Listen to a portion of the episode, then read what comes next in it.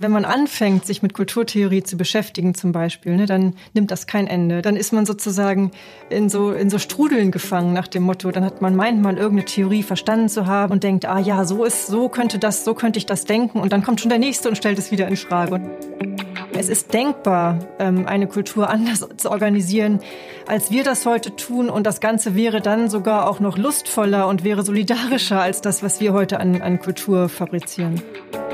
Also es gibt eigentlich keine wirksamere Methode, das zu verhindern, dass man Lust empfindet, als wenn man sie fühlen soll.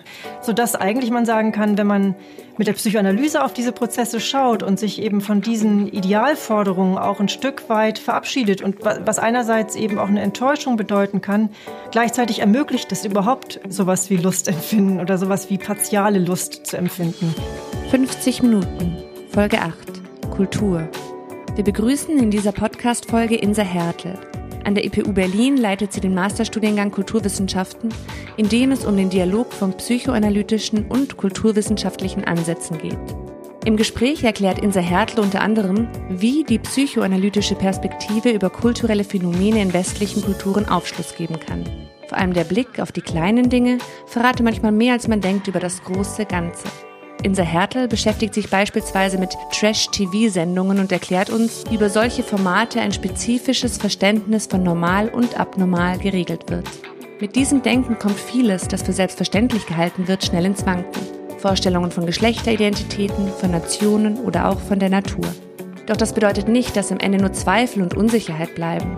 Wir erfahren, dass es nicht nur für die eigene Bildung, sondern auch politisch relevant sein kann, mit einem kulturwissenschaftlichen Blick auf die Welt zu schauen. Herzlich willkommen zu unserer Podcast-Ausgabe im Juni. Wir sprechen heute über Kultur, ein Begriff, der ebenso omnipräsent wie schwer zu fassen ist. Überall begegnet uns ja Kultur. Popkultur, Hochkultur, Kulturtechniken, Kulturgüter, Subkulturen, Hyperkultur, Wegwerfkultur, Kulturkampf, Esskultur, Streitkultur, Erinnerungskultur, Kulturpflanzen oder eben auch Kulturpessimismus. Das sind nur ein paar Wörter, wo Kultur auftaucht. Und wir wollen heute mal darüber reden, was es damit auf sich hat mit diesem Begriff und wie man sich denn kulturellen Phänomenen nähern kann. Dazu sprechen wir mit Insa Hertel.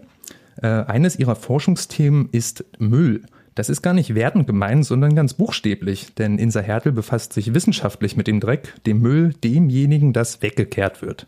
Frau Hertel, wie ist denn die Verbindung von Müll und Kultur? Naja, da muss ich, glaube ich, ein bisschen weiter ausholen. Also ich beschäftige mich nicht mit dem Müll an sich, sondern ganz speziell mit äh, sogenannten Messi-Sendungen. Das ist ein Fernsehformat, was auch wichtig ist. Dieses Medium, ähm, das ist ein Fernsehformat, in dem äh, in den 2000er Jahren so äh, ganz besonders stark um 2011, 2012 herum plötzlich so Messi-Sendungen aus dem Boden schossen auf verschiedenen Privatsendern.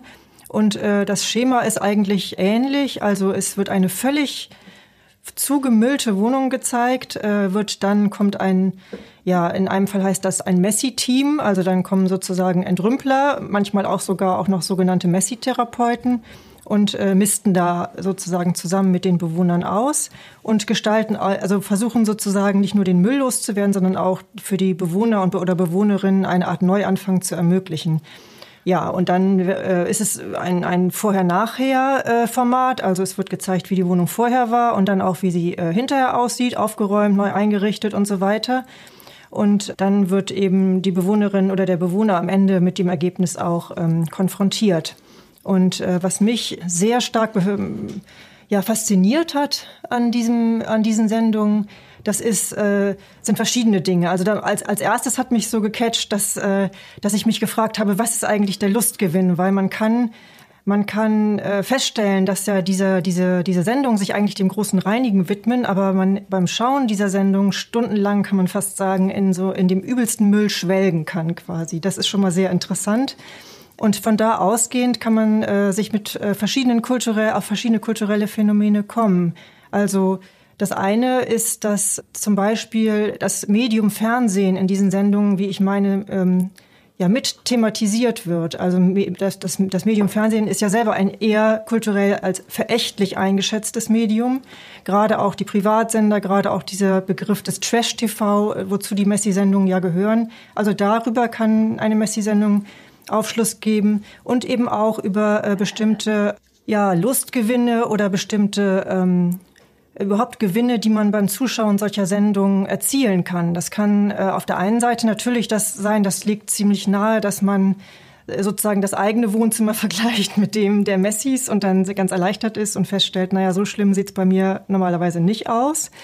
Also dann hat man so eine Art äh, Distinktionsgewinn, wie das kulturwissenschaftlich auch äh, genannt wird. Das heißt, dass äh, man selber sozusagen einen narzisstischen Gewinn daraus zieht, dass man sich besser fühlt als die anderen. Man sich davon abgrenzen kann. Genau, in der Abgrenzung von den anderen. Mhm. Da, Und, da, dann, wenn ich unterbrechen darf, da steckt ja schon eine ganze Menge drinne. Ähm, jetzt haben wir quasi den Sprung gemacht von der Messi-Sendung direkt zum Begriff der Kultur und der kulturellen Phänomene. Vielleicht können wir äh, einen Schritt zurücktreten und erstmal so ein bisschen klären. Sie hatten auch jetzt auch schon über Lustgewinn gesprochen und auch schon so angerissen den Unterschied zwischen Popkultur und Hochkultur. Ähm, da können wir vielleicht zu einem späteren Zeitpunkt drauf eingehen. Was ist denn ein kulturelles Phänomen? Vielleicht können wir da bei dem Beispiel der Messi-Sendung bleiben. Äh, wo tauchen denn da kulturelle Phänomene auf? Ist das alles Kultur? Naja, das hängt sehr stark, da kommen wir vielleicht auch später noch drauf, von dem jeweiligen Kulturbegriff ab. Ne? Man kann natürlich einerseits sagen, das ist ein kulturelles Phänomen, insofern ähm, der, der, das, das Fernsehen, der Fernseher äh, selber sozusagen natürlich ein, ein kulturelles Medium ist, was, äh, ja, was innerhalb einer bestimmten Kultur ähm, hervorgebracht wurde, kann man so sagen. Und dann auch natürlich der Inhalt der Sendung ist ein, ein, Kultur, ein kultureller Inhalt, in dem er kulturelle Situationen sozusagen äh, in Szene setzt.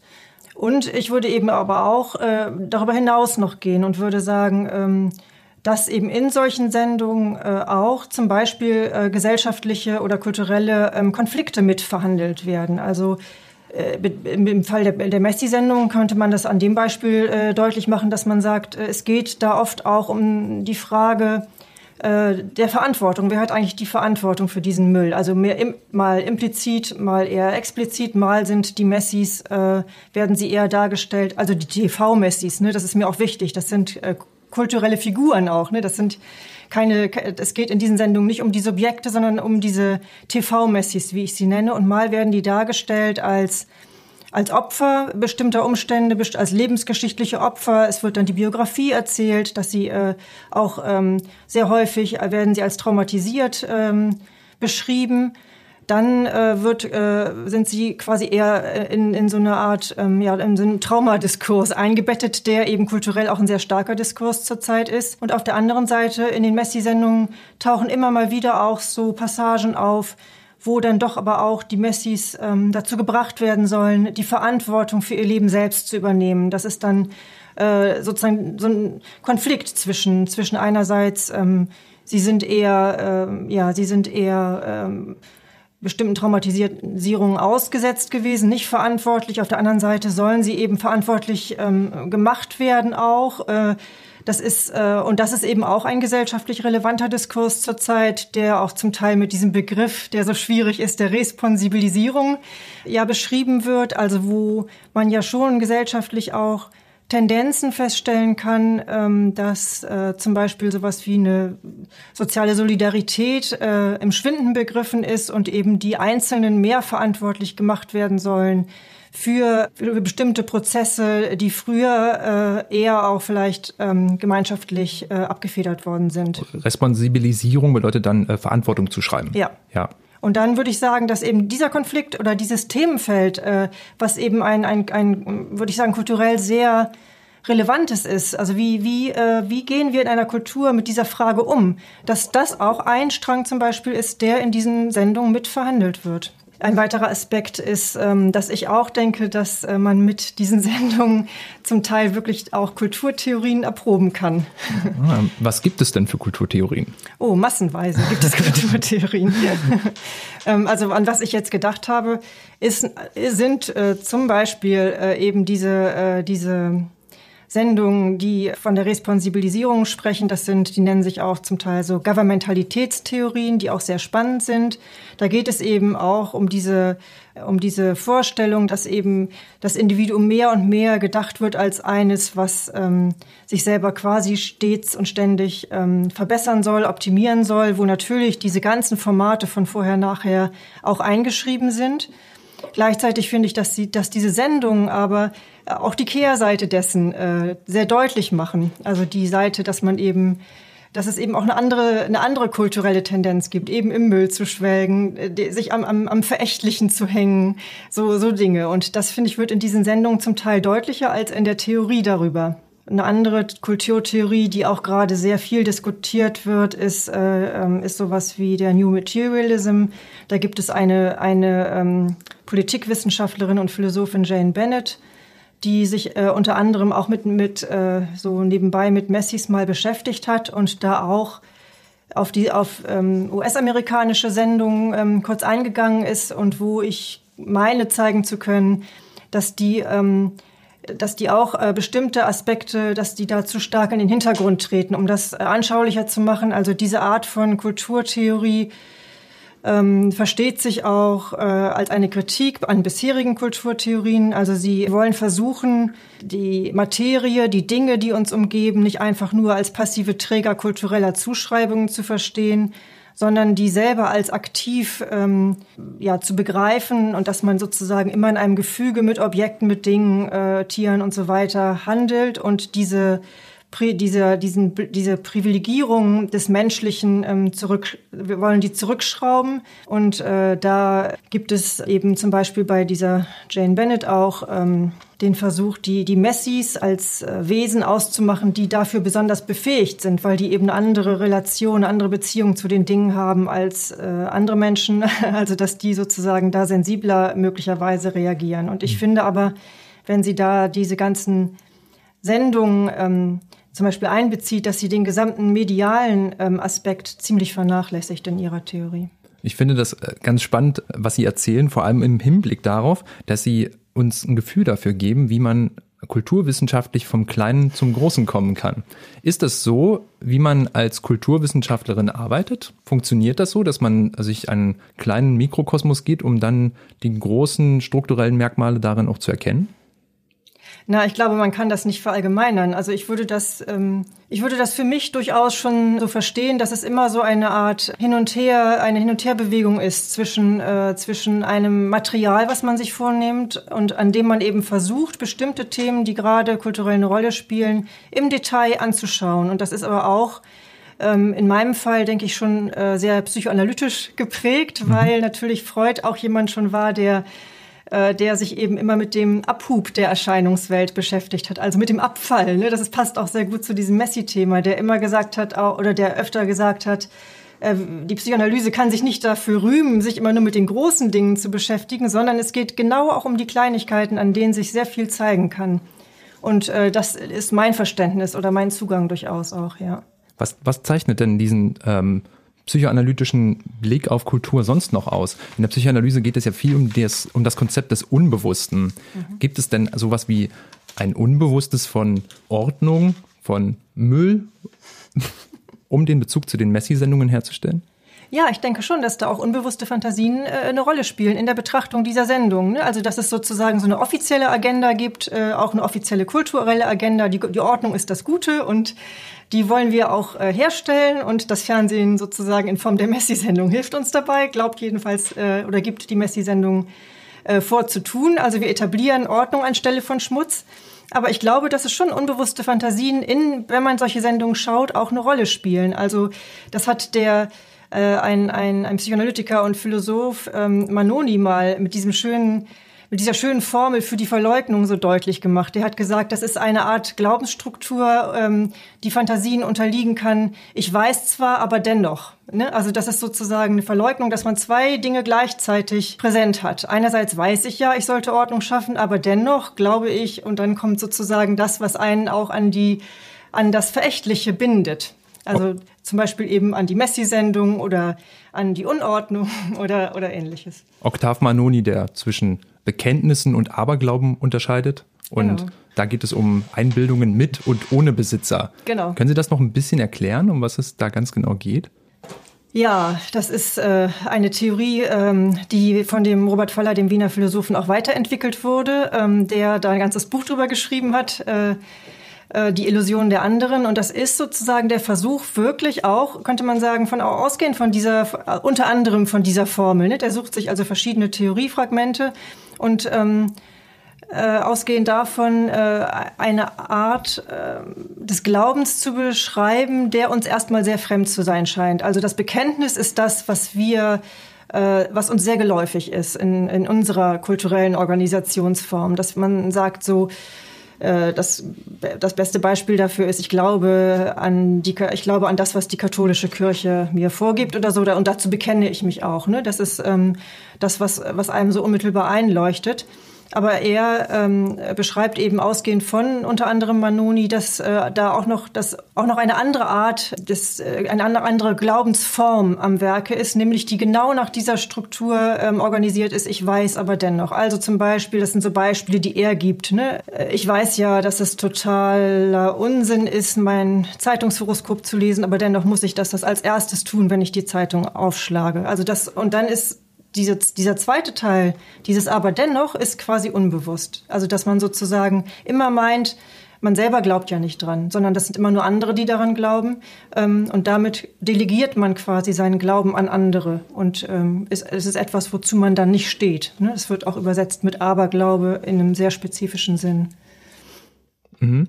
Und wenn man das mal so historisch befragen würde, gibt es da, also das scheinen ja im Grunde zwei ähm, Glaubenssysteme zu sein, die auch ein bisschen ähm, einander gegenüberstehen, fast antagonistisch. Gab es da so eine Art Ablösungsprozess und was hat es denn ähm, kulturell für eine Bedeutung? Mhm.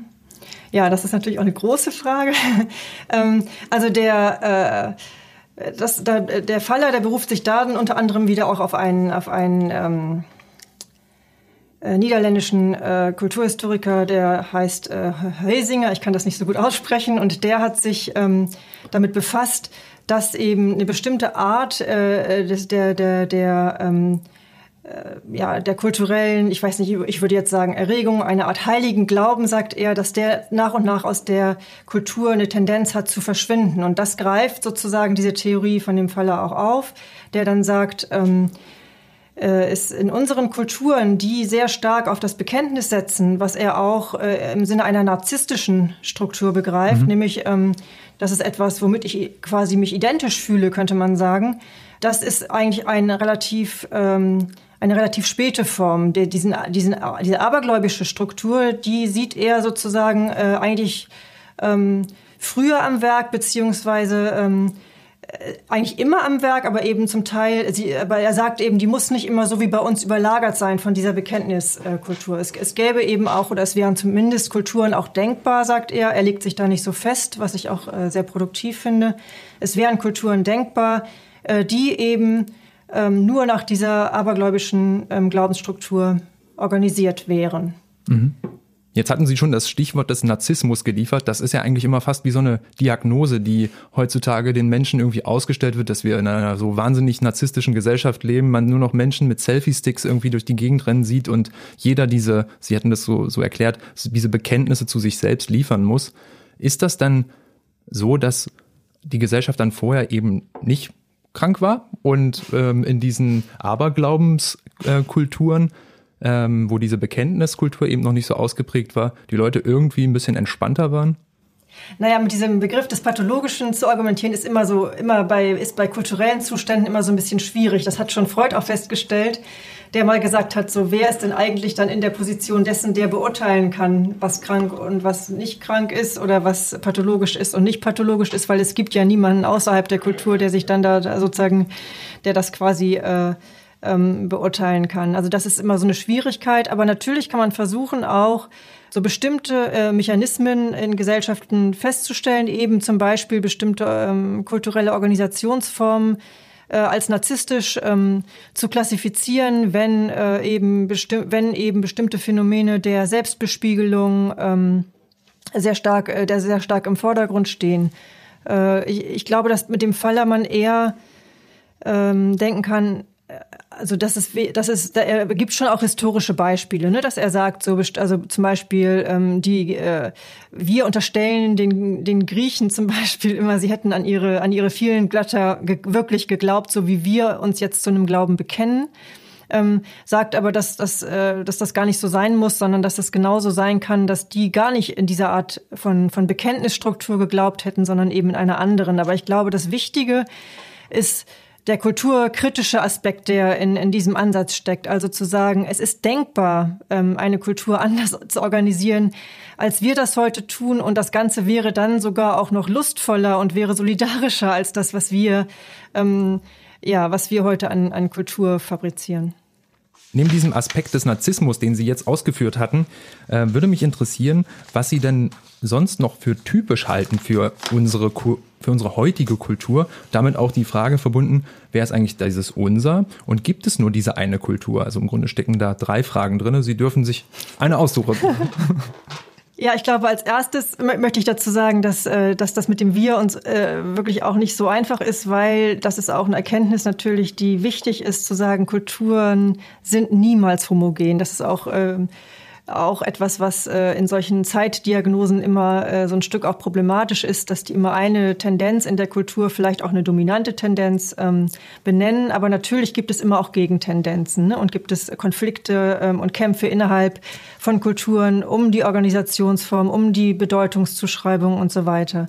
Äh, ich glaube, dass ähm, dass das Ganze auch sehr stark davon abhängt, äh, was für ein äh, was für einen Kulturbegriff man hat. Also das, äh, das heißt, weil Sie haben ja in der, in der Anmoderation schon so schöne äh, Beispiele genannt, was bei uns alles mit diesem Begriff der Kultur ähm, verbunden wird. Und äh, das Ganze ähm, äh, weist ja schon darauf hin, dass, äh, dass es eben verschiedene Kulturbegriffe gibt, parallel auch, nicht nur historisch, also das sowieso, sondern eben auch äh, parallel in unserer Kultur, dass, äh, dass man ähm, was so alltagssprachlich anklingt, dass man zum Beispiel sagt, Kultur ähm, ist, ein, ist ein Teil von Hochkultur, also ist ein, oder als Hochkultur begreift. Dann, dass man an den Kulturbetrieb denkt, dass man an Kultiviertheit denkt.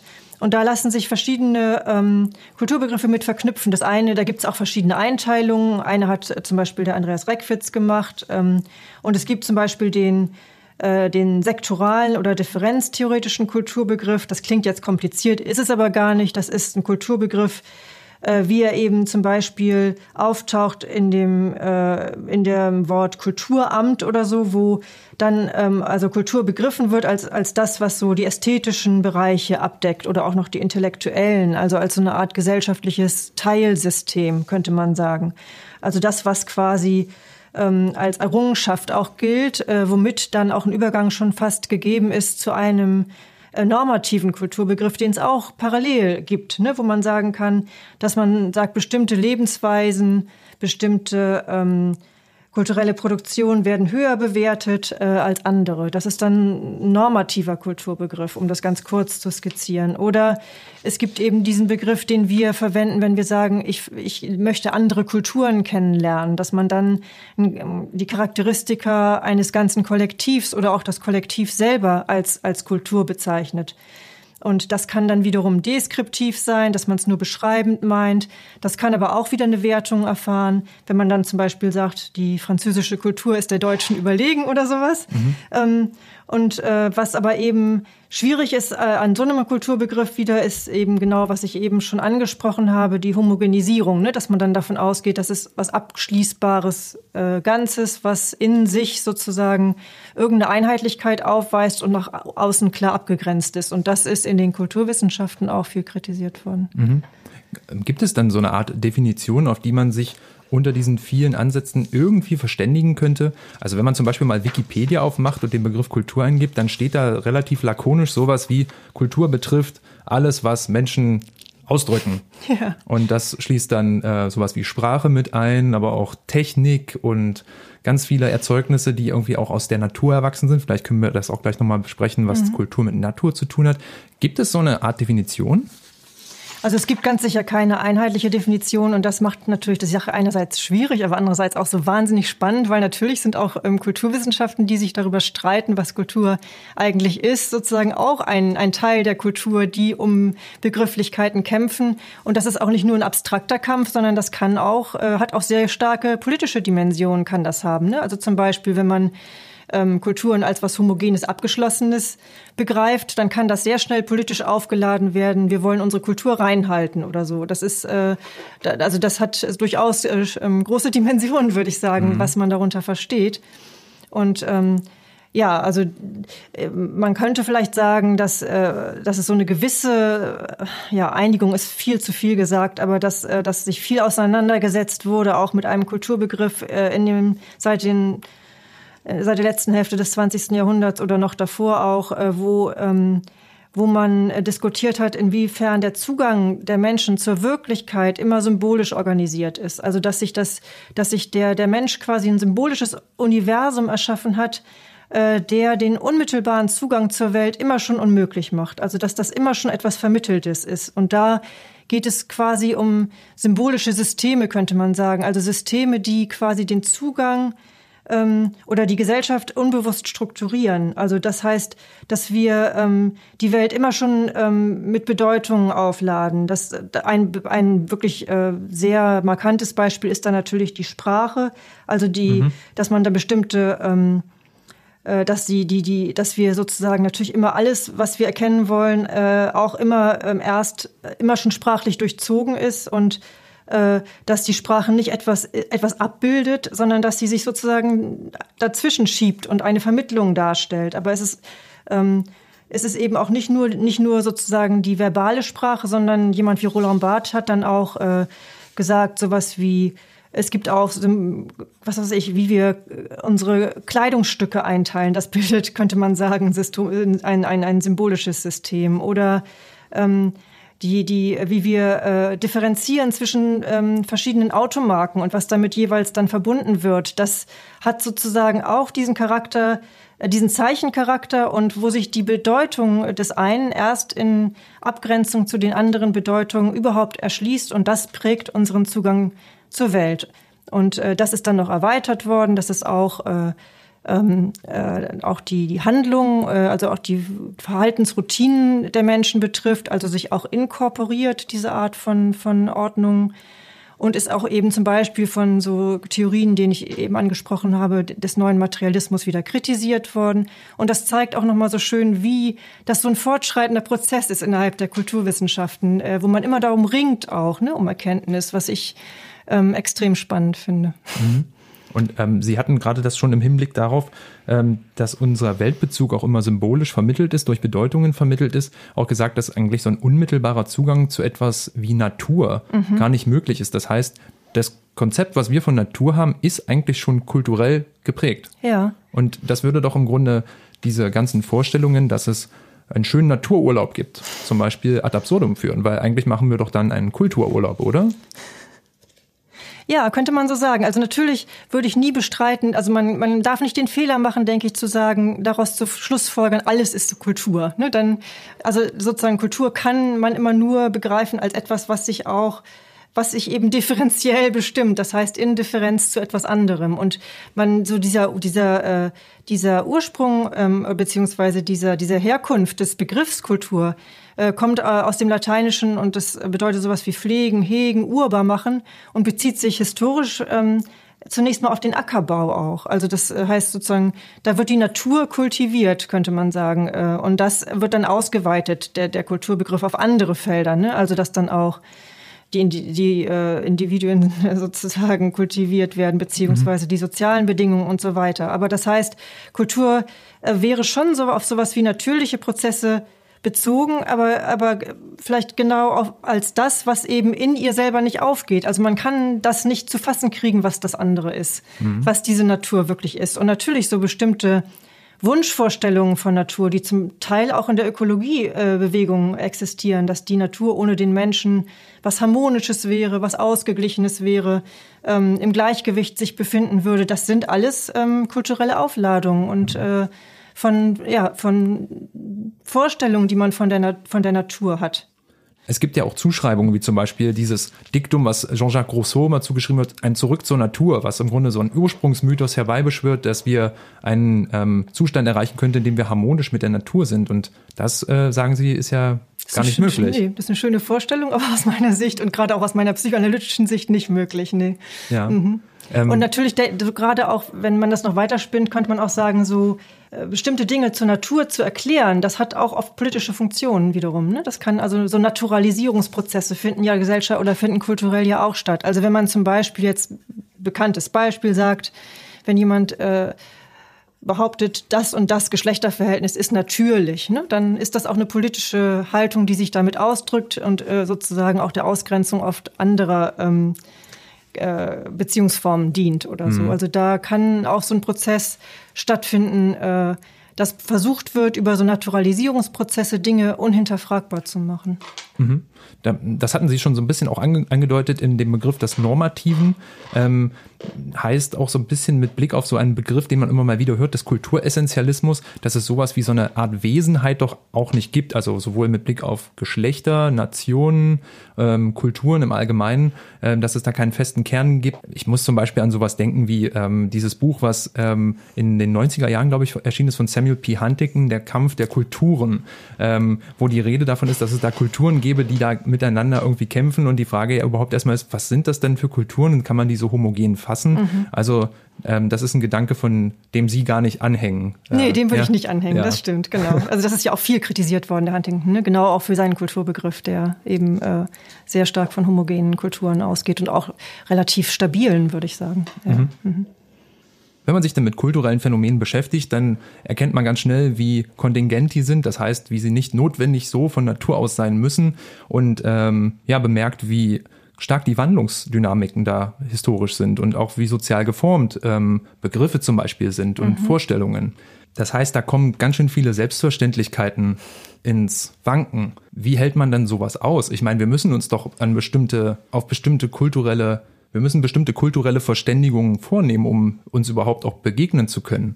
Das heißt, das ist doch ein bisschen auch wie eine Gratwanderung, mhm. dass wir Dinge fixieren müssen, aber gleichzeitig im Fluss halten müssen. Mhm. Das erzeugt ein unglaubliches Spannungspotenzial. Und kann da die Psychoanalyse, der psychoanalytische Blick auf Kultur weiterhelfen, um die Spannung auch ein bisschen zu ertragen? Ja, gute Frage.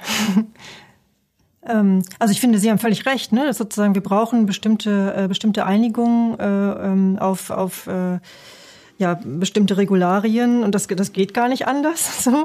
Ähm, das ist auch anders gar nicht denkbar. So, ne? Also zu so einem Naturzustand können wir eben gar nicht äh, zurück, wenn es ihn je gegeben hat. Ähm, also das ist völlig klar. Nur man kann sich sozusagen, denke ich, eben sehr wenig da nur auf sowas wie Natürlichkeit berufen, sondern es ist dann tatsächlich ein Aushandlungsprozess, wo man sich einigen muss auf das, was man eben in in der jeweiligen historischen Situation für das Richtige hält. Ne? Und das auch, also dafür muss man dann auch die Verantwortung übernehmen. Das tun man, das ist nicht so einfach manchmal. Äh, und das erzeugt natürlich ganz viele Spannungen. Und ich denke, wenn es um Spannungszustände geht, ist die Psychoanalyse immer hilfreich, weil ich finde, was den psychoanalytischen Kulturbegriff äh, ja schon bei Freud auszeichnet, ist, dass er genau solche ähm, Spannungspotenziale, solche Konfliktspannungen sehr stark, also innerhalb von kulturellen Prozessen sehr stark in den Blick genommen hat und eigentlich auch deutlich gemacht hat in seinen Schriften, dass äh, ähm, so das, was als kulturelle Errungenschaft gilt, als kulturelle Leistung, dass das letztlich immer auch Kompromissbildungen sind zwischen verschiedenen Strebungen. Also dass äh, äh, er hat das auch dann äh, so, so triebtheoretisch zum Teil begründet, dass die äh, er hat, er hat einmal gesagt, so dass der, der Kulturprozess äh, einerseits zu dem Besten führt, was wir haben, aber andererseits auch ähm, zu einem Gutteil dafür verantwortlich ist, woran wir leiden. Ne? Also dass der Kulturprozess, der, dass, dass da immer nicht sozusagen ideale Zustände geschaffen werden können, dass das immer auch was Gefährdetes ist. Und das finde ich, ähm, das finde ich kann unheim also einerseits das kann ungeheuer entlastend auch sein, das das zu das zu sehen, also dass man einerseits äh, wirklich mit der Psychoanalyse ähm, sagen kann äh, oder äh, sich äh, den, der Unerfüllbarkeit kultureller Ideale nähern kann. Das tut er sehr stark zum Beispiel auch in dem Unbehagen der Kultur. Äh, also so, da wo er sich zum Beispiel mit diesem Gebot, äh, liebe deinen Nächsten wie dich selbst auseinandersetzt und eigentlich darauf ähm, kommt, dass das eine unerfüllbare Forderung ist. Äh, weil es, äh, weil sozusagen ähm, also er, er leitet das davon ab, letztlich, dass äh, von von der, dass die, dass der andere manchmal mehr Anspruch hat auf meine Feindseligkeit und mir ja auch feindselig gesonnen ist und dass es eben auch sowas wie Aggressionsneigungen gibt und der Mensch keineswegs das friedfertige Wesen ist, als was er sich gerne manchmal sehen möchte, was man ja auch wirklich nur zu gut an an Gewaltausbrüchen immer wieder auch sehen kann. Also dass es auch so eine Art ähm, Grausamkeit äh, gibt, die man so schwer integrieren kann. Also das finde ich einerseits, ähm, das ist einerseits was Ernüchterndes zu sagen, die kulturellen Forderungen lassen sich nicht restlos verwirklichen. Das kann aber auch ähm, entlasten von diesem Druck, den Ideale ja auch immer bedeuten. Oder auf der anderen Seite, was ich genauso auch finde, innerhalb dieser, dieser Konflikthaftigkeit jetzt auch Kultur, Subjekt oder innerhalb der Kultur oder innerhalb der Subjekte, dass eben auch, ähm, dass er auch sowas sagt wie, oder auch vielleicht äh, uns dazu führt, uns zu verabschieden von, von der Vorstellung, wir könnten ein total zufriedenes Leben führen, wo wir nur noch genießen, was ja zum Teil inzwischen auch fast schon eine Kulturforderung manchmal ist, was man wirklich also alles rausholen muss, ne, an, an Genießen, an Lust.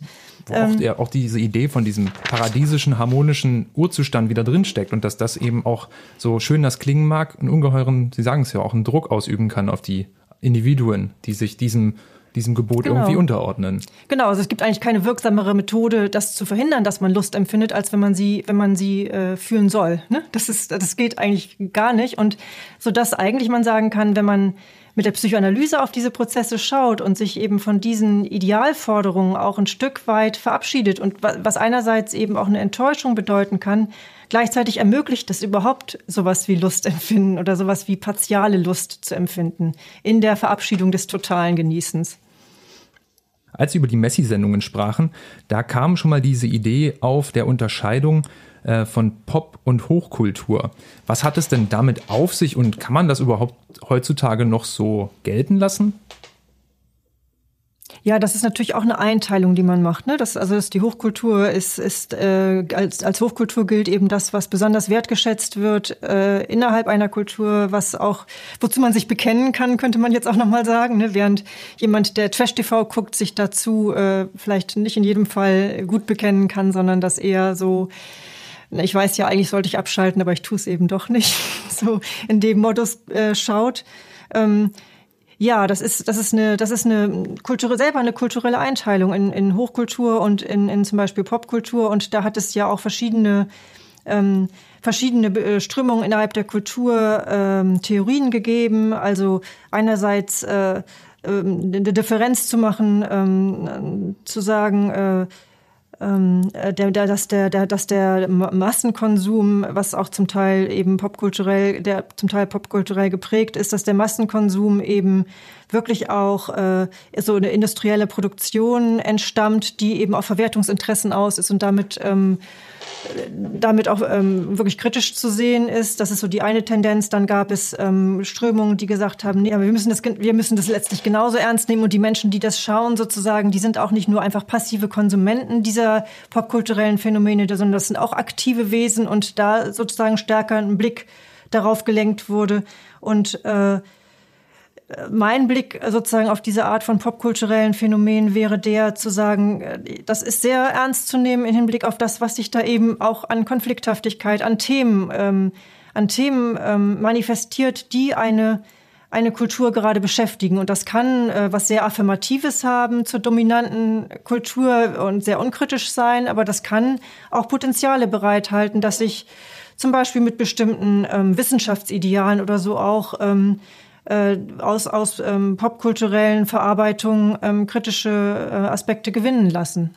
Oder auch, wie ich habe zum Beispiel untersuche auch die, ich untersuche auch gerade die, ähm, die Darstellung äh, von der Mastektomie von Angelina Jolie in den Medien, ähm, wo man auch sagen kann, da werden auch durch die in der Rezeption diese, dieser, äh, dieser ähm, doppelseitigen Brustamputation infolge äh, eines, eines äh, sehr erhöhten Krebsrisikos, da werden auch wiederum ähm, kulturell sehr relevante Themen verhandelt. Was ist mit solchen prä prädiktiven Gendiagnostiken? Was ist mit Prävention? Äh, mit welche Affekte sind damit verbunden zum Beispiel auch? Ne? Ähm, ja, welche Ambivalenzen, welche Konflikte? Das kann man gerade an so ähm, an kulturellen Produkten, die äh, die nicht unbedingt der Hochkultur angehören, äh, kann man das sehr gut studieren. Und natürlich äh, ähm, hat natürlich hat auch das hat, hat auch die hochkulturellen Produkte ihre ihre ganz ganz wichtige Funktion innerhalb der Gesellschaft. Ich will das überhaupt jetzt nicht gegeneinander ausspielen. Mhm. Also so ähm, die also gerade künstlerische Arbeiten, die können ein großes Potenzial haben, auch das was was wir so normalerweise an Phantasmen mitbringen und wie wir auf die Welt gucken, das zu irritieren zum Beispiel. Das, äh, das ist äh, sehr beeindruckend manchmal, was da auch ähm, passieren kann und wie die einen ja, irritieren, verstören äh, können, ähm, so bestimmte bildenkünstlerische Arbeiten. Also ich habe das mit einem Kollegen, mit Herrn Pazzini, aber zum Beispiel für das Bild Betty von Gerhard Richter mal versucht, so ähm, herauszuarbeiten, wie da eigentlich kulturelle Phantasmen auch ähm, in Aufruhr gebracht werden.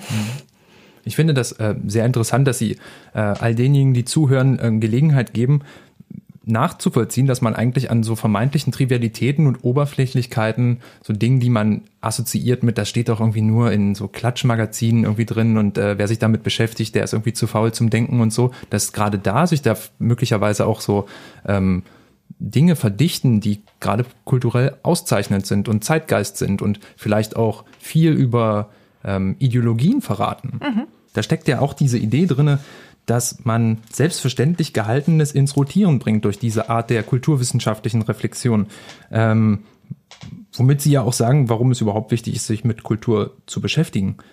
Ja, genau, das würde ich sagen. Also ich denke, gerade wenn man so, ähm, wenn man äh, Kultur auch als etwas begreift, wo so die überindividuellen Voraussetzungen ähm, der eigenen Wahrnehmungsdenkweisen, äh, der eigenen Handlungsweisen und so weiter äh, Sprechweisen, wenn das mit Kultur auch gefasst ist, dann ist das ähm, zum Beispiel die Art, wie wir essen, die Art, wie wir wohnen, die Art, wie wir sprechen, Sport machen, hm, reisen oder so.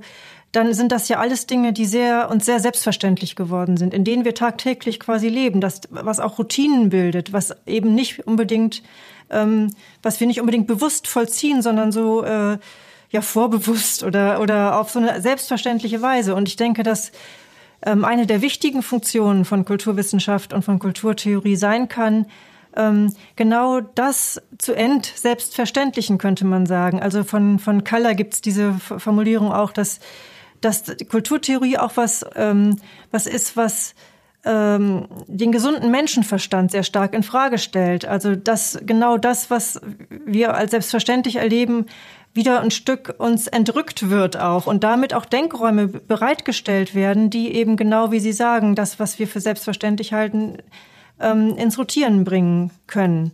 Ne? Und damit möglicherweise auch sowas äh, ähm, ab, geben ähm, oder ja, bereitstellen können wie eine Art kulturelles Korrektiv, dass man nochmal anders darüber nachdenken kann. Ist das wirklich die Art, wie wir unsere, uns organisieren wollen? Oder gibt es da vielleicht ähm, noch andere Vorstellungen? Das heißt, wenn man mit einem kulturwissenschaftlichen Blick auf die Welt schaut, dann gibt es da eine ganze Menge zu lernen und zu verstehen. Gibt es denn auch sowas wie Grenzen des Verstehens, also Dinge, die sich uns entziehen? Unbedingt.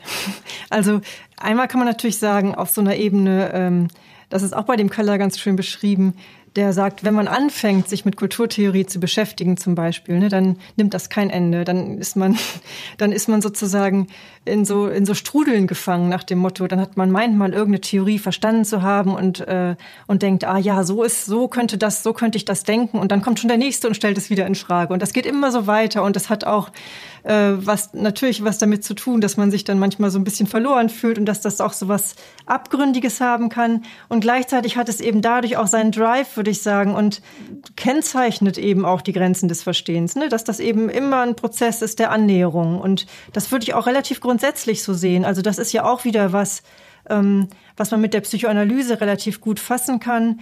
Äh, jemand wie Lacan zum Beispiel, der in der Art, wie er schreibt, ja ähm, jemand ist, der nicht leicht verstanden wird und der aber, wo man sagen kann, das hat auch genau eine Funktion, äh, sich gegen diese Vorstellung, äh, man kann alles verstehen und alles lässt sich leicht verstehen und ähm, der sich dagegen genau wehrt. Und äh, Psychoanalyse ist ja gerade auch, finde ich, ähm, äh, eine Herangehensweise, die sich darauf richtet, äh, auf genau das, was sich dem widerstehen, widersetzt, versuch, versuchen genau sich dem eben zu widmen auch. Und das hat immer Grenzen, natürlich. Und das finde ich auch sehr produktiv.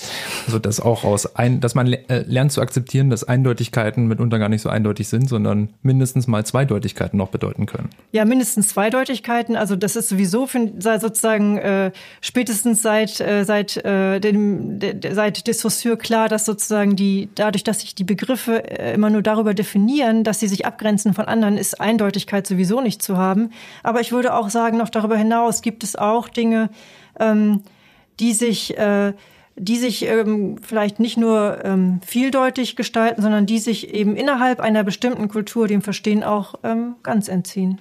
Was würden Sie denn einem kulturwissenschaftlich interessierten Menschen nahelegen, welche Haltung man äh, denn den Phänomenen gegenüber einnehmen kann, um ins Verstehen zu kommen, selbst wenn es da diese Grenzen des Verstehens auch gibt? Also da bin ich auch sozusagen sehr psychoanalytisch geprägt, kann man sagen. Auch die Herangehensweise ähm, lässt sich ja psychoanalytisch ähm, äh, verstehen im Sinne von, dass man sich erstmal verwickeln lässt, dass man äh, sozusagen möglichst ähm, äh, gleichschwebend aufmerksam an die Dinge herangeht, dass man ähm, äh, versucht sozusagen nicht äh, von vornherein äh, mit einer gewissen Distanz die Dinge ähm, äh, zu betrachten, sondern eben versucht, sich hineinzubegeben. Und äh, der äh, Literaturwissenschaftler Hörisch hat mal gesagt, nach der, das war jetzt in einem anderen Kontext, dass man sich hineinbegibt, bis man ins Offene kommt. Also dass man möglichst versucht, ja, äh, wie die Psychoanalyse versucht zu hören, was der Patient sagt, dass man versucht hinzuschauen, zu lesen, zu hören, zu sehen und so weiter. Ähm, was äh, das Material eigentlich hergibt und welche Dynamiken sich da entfalten. Und das, das äh, und dass man erst im zweiten Schritt sozusagen versucht, dann auch äh,